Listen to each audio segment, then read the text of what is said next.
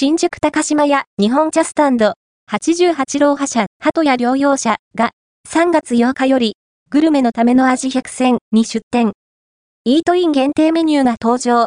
新宿高島屋11階では88郎派社鳩屋療養者が2024年3月8日金よりグルメのための味100選に出店。